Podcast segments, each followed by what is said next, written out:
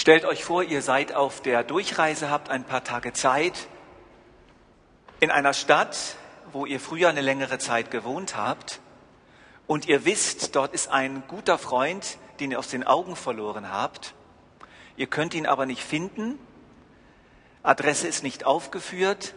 Ihr zieht Erkundigungen ein und zwei Leute sagen, ich in der Beiz dort an der Ahornstraße, da kreuzt er öfter auf. Ihr wisst also, der ist irgendwo in der Stadt und es besteht die Chance, dass ich ihn dort treffe in der Beiz. Was macht ihr? Während ihr dort in der Stadt wohnt, geht ihr immer wieder in der Beiz vorbei, in der Hoffnung, dass ihr ihn dort trefft, weil ihr wisst, weil man euch gesagt hat, dass er sich immer wieder dort befindet. Und genauso ist es mit der Bibel. Die Bibel ist einer der Orte, wo sich Jesus bevorzugt aufhält. Das ist etwas unglaublich Interessantes mit der Bibel. Irgendwo ist er da drin, kann immer wieder entdeckt werden und gefunden werden. Es ist ganz einfach einer der Lieblingsorte, wo Jesus immer wieder wohnt, wo er immer wieder vorbeigeht, wo er sich immer wieder zeigt. Im Hohen Lied, in dieser ergreifenden Liebesgeschichte, lesen wir, Aufstehen will ich denn, will die Stadt durchstreifen, die Straßen und die Plätze, will ihn suchen, den meine Seele liebt. Aufstehen will ich, die Bibel durchstreifen, alle Straßen und Plätze, will ihn dort suchen, den, den meine Seele liebt. Ich suchte ihn und fand ihn nicht. Willkommen im Club. Das gehört dazu. Das erleben die Anfänger, das erleben die Fortgeschrittenen, das erleben die ganz routinierten Bibelleser. Ich suchte ihn und fand ihn nicht. Aber es bleibt dabei, es ist trotzdem der Ort, wo er einfach immer wieder ist. Hören wir, wie die Geschichte weitergeht. Es fanden mich die Wächter, die die Stadt durchstreifen. Ein Kapitel weiter erzählt diese junge Frau, wie die Wächter sie blutig geschlagen haben, sie verprügelt haben, weil sie sich nachts auf den Straßen rumtreibt. Die Wächter sind ein Symbol für die Widerstände, für all die Argumente, nicht die Bibel zu lesen, hat doch keinen Zweck. Lohnt sich doch nicht. Du bist doch ein Idiot. Geh lieber frühstücken. Es gibt so viel Wichtigeres zu tun. All die Mächte, die sich aufmachen, um uns ganz einfach zu hindern. Und sie haben sehr gute Argumente und sie sind manchmal ziemlich gewalttätig. Der Schlaf ist auch so ein Wächter. Aber dann fragt sie, habt ihr ihn gesehen, den meine Seele liebt? Habt ihr ihn gesehen? Sie fragt. Sie bleibt im Fragen. In Bezug auf die Bibel heißt das, dass wir immer wieder fragen, wo bist du Herr? Schrift, ich frage dich, 1. Korinther 5, Vers 20, ich frage dich, habt ihr ihn gesehen? Es ist dieses Fragen, es ist dieses Hoffen, dieses Suchen, das ist das Geheimnis, eines der Geheimnisse des Bibellesens. Kaum war ich an ihnen vorüber, an den Wächtern, kaum war ich an ihnen vorüber, ich habe mich nicht beirren lassen, da fand ich ihn, den meine Seele liebt. Ich ergriff ihn und ließ ihn nicht mehr los, bis ich ihn ins Haus meiner Mutter gebracht hatte und in das Gemach derer, die mit mir schwanger war. Ein wunderbares Wort. Sie hat ihn festgehalten und sie hat ihn mitgenommen. Das erinnert uns an Maria, die diese gewaltige Verheißung bekommen hat vom Engel, du wirst schwanger werden und einen Sohn gebären und sollst seinen Namen Jesus heißen. Und sie hat das dann fast nicht glauben können. Und der, hat, der Engel hat ihr dann gesagt, doch, es wird geschehen durch den Heiligen Geist. Und was hat Maria dann gesagt? Was schreibt Lukas von ihr? Und sie bewegte alle diese Worte in ihrem Herzen. Sie bewahrte sie und bewegte sie. Sie hielt sie fest. Sie nahm sie mit zu ihrer Mutter. So, sie nahm sie mit in ihr eigenes Herz. Sie sagte, das will ich nicht vergessen. Und wenn man es so macht, dann reicht oft ein Vers für einen ganzen Monat. Lange hat man Jesus nicht mehr gefunden. Und dann fand man ihn. Und dann nimmt man dieses Wort, hält es fest, nimmt es in das eigene Leben hinein. Und es wird lebendig und es verändert uns. Und es kommt zu einer Begegnung mit Gott. Sucht, so werdet ihr finden. Sucht, so werdet ihr finden. Ich kann mich, ich habe eine sehr schöne Kindheitserinnerung. Eine der schönsten, nämlich das Pilze suchen. Immer sind wir zusammen mit unserem alten, unsynchronisierten VW Pilze suchen gegangen. Und es gab immer zwei Gebiete. Das eine hieß Haberloh, das andere hieß Kükenmoor, das ist in der Nähe von Bremen, sind das zwei Wälder. Und meine Mutter wusste einfach aus Erfahrung, dort haben wir die echte Chance, Pilze zu finden. Dort oder dort. Dann haben wir dann unseren VW dort abgestellt und wir sind dann in den Wald und haben angefangen zu suchen. Und die Hoffnung hat uns angetrieben. Irgendwo sind die Pilze. Und dann sucht man dort am Boden herum. Und die Freude, wenn man dann auf einen Bündel Pfifferlinge trifft oder auf einen guten, auf einen guten Maronenpilz oder sogar mal einen Steinpilz. Und dann Abend wurde dann die Pilzsuppe gekocht. Also ihr merkt, es ist ein Gleichnis. In der Bibel gibt es Pilze zu finden. In der Bibel bekommen wir von Jesus etwas. Er gibt uns Stücke lebendigen Brotes, die wir dann mit nach Hause nehmen können und können davon eine gute Suppe kochen, die uns wärmt und die uns stärkt. Aber hingehen müssen wir. Suchen müssen wir. Geduld haben müssen wir. Es gab Tage, da gab es enorm viele Pilze. Es gab aber Tage, da musste man ziemlich suchen, bis man den ersten fand. Aber ich kann mich erinnern daran, dass es immer wieder doch funktioniert hat. Die heiligen Schriften werden von Paulus Gott gehaucht genannt. Theopneustos, Gott gehaucht. Also Gott hat in diese Schriften hineingeblasen.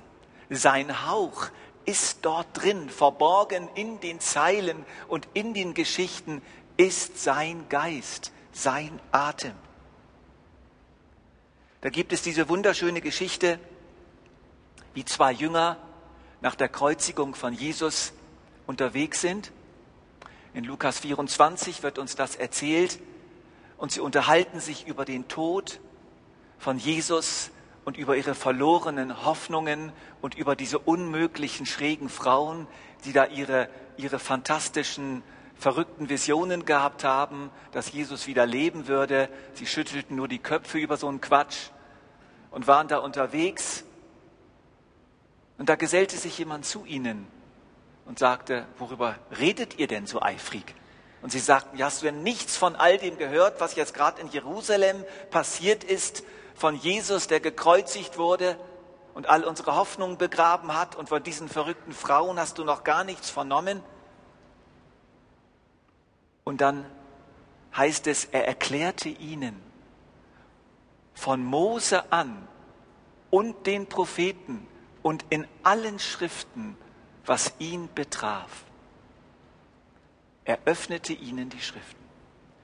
Sie luden ihn dann zum Nachtessen ein Sie setzten sich zusammen an den Tisch und plötzlich, als er das Brot brach, wie wir es heute Abend getan haben, war er wieder weg.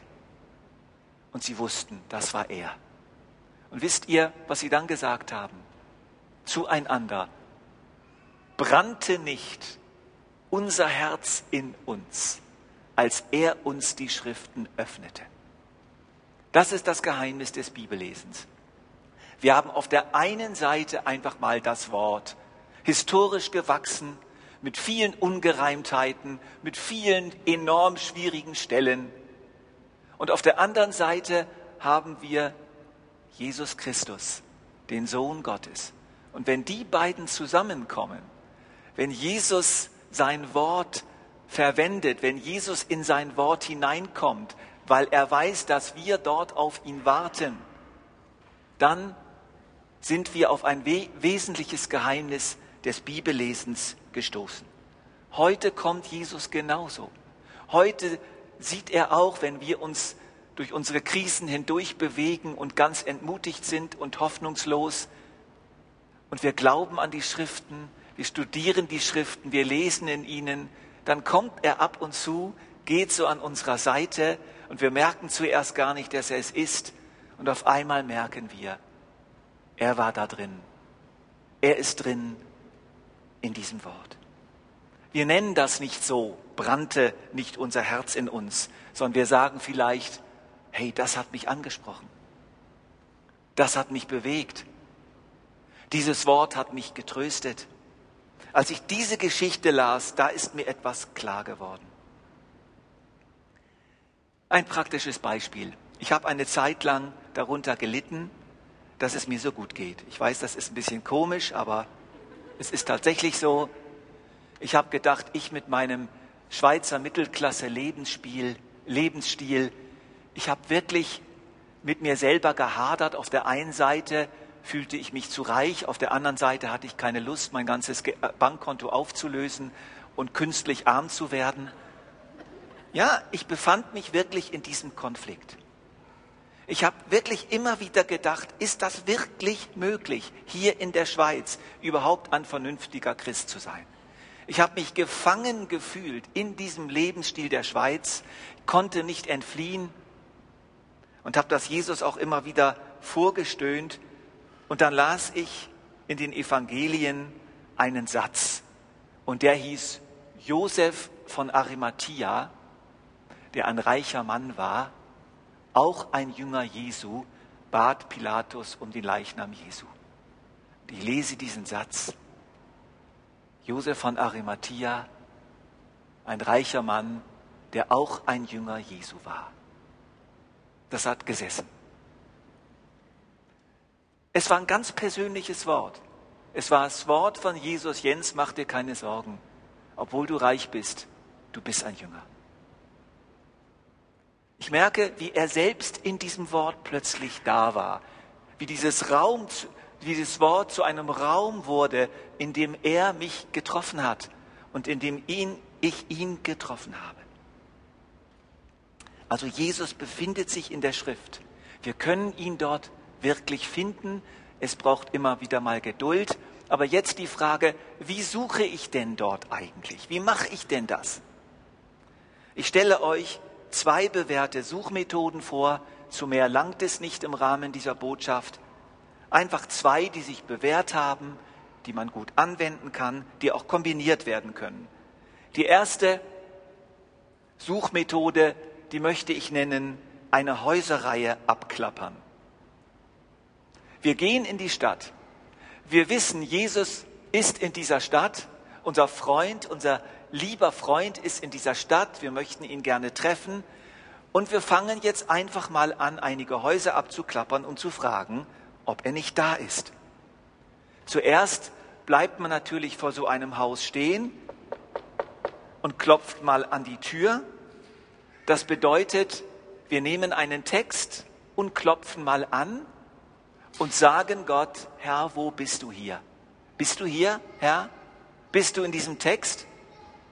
Und dann machen wir die Tür auf und schauen uns mal die Zimmer ein, gehen mal die Treppe hoch, schauen mal in die Zimmer rein und gucken überall, ob er nicht vielleicht da ist. Das heißt, dass wir die Bibel, diesen Abschnitt einfach mal langsam lesen, hier und da verweilen, mal im Schrank nachgucken, mal unterm Bett, mal etwas gründlicher. Und vielleicht merken wir, er ist nicht da, kein Problem dann gehen wir einfach weiter. Dann gehen wir raus aus der Tür, gehen zur nächsten Tür, klopfen wieder an und so lesen wir einfach aufmerksam und ruhig die Bibel, ein halbes Kapitel, ein Kapitel oder auch drei Kapitel, je nachdem, wie viel Zeit wir haben. Aber wir bleiben in dieser Aufmerksamkeit. Wir sind auch nicht zu schnell, wir hetzen nicht durch, sondern wir schauen uns die Räume an. Und plötzlich sind wir in einem Raum, schauen uns um, hier ist nichts los. Und plötzlich, als wir gerade zur Tür rausgehen, heißt es Hallo. Und Jesus ist hinterm, hinterm Vorhang hervorgekommen. Und plötzlich ist dasselbe Wort, was eben noch so langweilig war, erwacht plötzlich zum Leben und die Schrift spricht mich an und die Geschichte wird interessant und ich lese sie noch einmal und ich bleibe einfach dann mal für eine Weile in diesem Raum. Manchmal finden wir Jesus, indem wir bei gewissen Worten oder Sätzen seine Gegenwart spüren oder mindestens ahnen. Manchmal finden wir ihn auch nicht, aber auf eines können wir uns verlassen. Er ist auf alle Fälle da. Und er spielt sehr gerne mit uns Verstecken. Das ist ein Lieblingsspiel von Jesus. Er liebt uns so sehr, dass er einfach wissen möchte, ob wir die Suche gerade sofort aufgeben oder ob wir ihm so viel bedeuten, ob er uns so viel bedeutet, dass wir einfach nicht aufhören zu suchen. Und zwischendurch bereitet er uns dann eine Überraschung. Wer geduldig sucht, wird auf alle Fälle finden. Wenn ihr mich von ganzem Herzen sucht, werde ich mich von euch finden lassen, sagt Gott durch den Propheten Jesaja. Und im Neuen Testament sagt er durch Matthäus, bittet, so wird euch gegeben, klopft an, so wird euch aufgetan, sucht, so werdet ihr finden. Und das gilt gerade ganz besonders für den Raum der Schrift. Die zweite Methode ist, dass ihr nicht so die Häusereien abklappert oder die Straßen und die Städte durchstreift, sondern ihr sagt euch, ich warte einfach mal in einem Lokal. In einem der bekannten Lokale der Stadt warte ich einfach mal, bis er kommt. Die Chancen stehen gut, dass er irgendwann aufkreuzt, dass sich die Schrift öffnet, dass er sie, dass er sie uns öffnet. Wir gehen also in den Raum eines Abschnittes, vielleicht sogar in den Raum eines Verses und wir bleiben dabei. Wir bleiben dabei. Es passiert nichts. Es kommen alle möglichen Gäste, aber nicht Jesus. Er kommt nicht, immer noch nicht, aber wir warten. Wir wissen, irgendwann kommt er. Inzwischen haben sich einige Engel aufgemacht, um Jesus Bescheid zu sagen. Hör mal, wir haben mitbekommen, dass der Albert auf dich wartet. Ja, wo denn? In der Beiz an der zweiten Korintherstraße. Ja, welche Beiz denn? Da gibt es viele. Haus Nummer zwei, Tisch Nummer 14. Gott aber sei Dank, der uns alle Zeit im Triumphzug umherführt in Christus und den Geruch seiner Erkenntnis an jedem Ort durch uns offenbart. Aha, ja, da gehe ich gerne hin. Komm, wir gehen hin. Wer begleitet mich? Natürlich können wir Jesus nicht zwingen. Er kommt und geht, wann er will. Erst im Himmel werden wir unmittelbar mit all unseren Sinnen unaufhörlich seine Gegenwart genießen. Hier ist es noch anders. Aber Tatsache ist, wer ihn sucht, wo er sich gerne auffällt, wird ihn immer wieder finden. Und das ist etwas, was ich in den letzten Jahren erst so richtig gelernt habe, noch viel langsamer vorzugehen, noch viel länger bei einem Abschnitt zu verweilen und nicht mehr so zu eilen. Ich habe sogar in der Zwischenzeit gelernt, dass Jesus immer da ist. Wenn ich ehrlich und suchend und liebend nach meinem Bräutigam Ausschau haltend in die Schrift hineingehe, dann ist er auf alle Fälle schon mal da. Und manchmal offenbart er sich, wir spüren ihn, wir erkennen ihn und manchmal macht er es einfach versteckt. Manchmal antwortet Jesus den Engeln, heute werde ich nicht gehen, heute lasse ich ihn warten. Ich habe meine Gründe dafür. Aber ich weiß, dass er morgen wiederkommt, in dieselbe Beiz. Und morgen werde ich da sein. Aber ihr könnt schon mal gehen und ihm Gesellschaft leisten und ihn nach Hause begleiten. Denn ihr wisst ja, was geschrieben steht. Er hat seinen Engeln befohlen über dir, dich zu behüten auf all deinen Wegen. Oft macht es Jesus so, dass er sich verkleidet. Er ist dann direkt an unserem Tisch, wie bei den Jüngern zu Emmaus, und wir erkennen ihn nicht.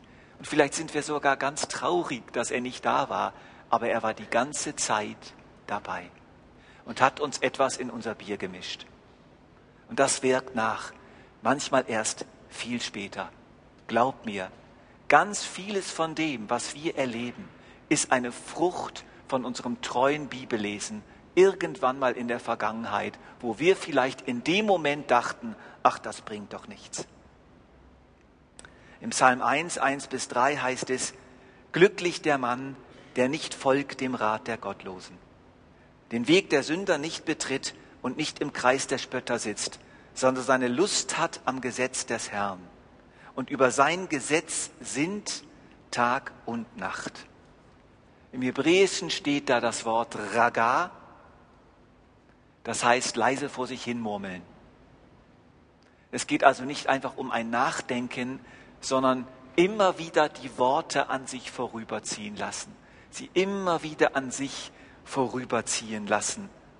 Und dann, er ist wie ein Baum, gepflanzt an Wasserbächen, der seine Frucht bringt zu seiner Zeit und dessen Laub nicht verwelkt. Alles, was er tut, gelingt ihm. Manchmal beantwortet Jesus unser Suchen in seiner Schrift so, dass es regnet. Und das habe ich sehr gerne, wenn es regnet, wenn ich etwas spüren kann, wenn ich ein Resultat mit in den Tag nehmen kann. Aber oft gibt es keinen Regen. Die Sonne brennt vielleicht sogar noch heißer. Aber was steht hier?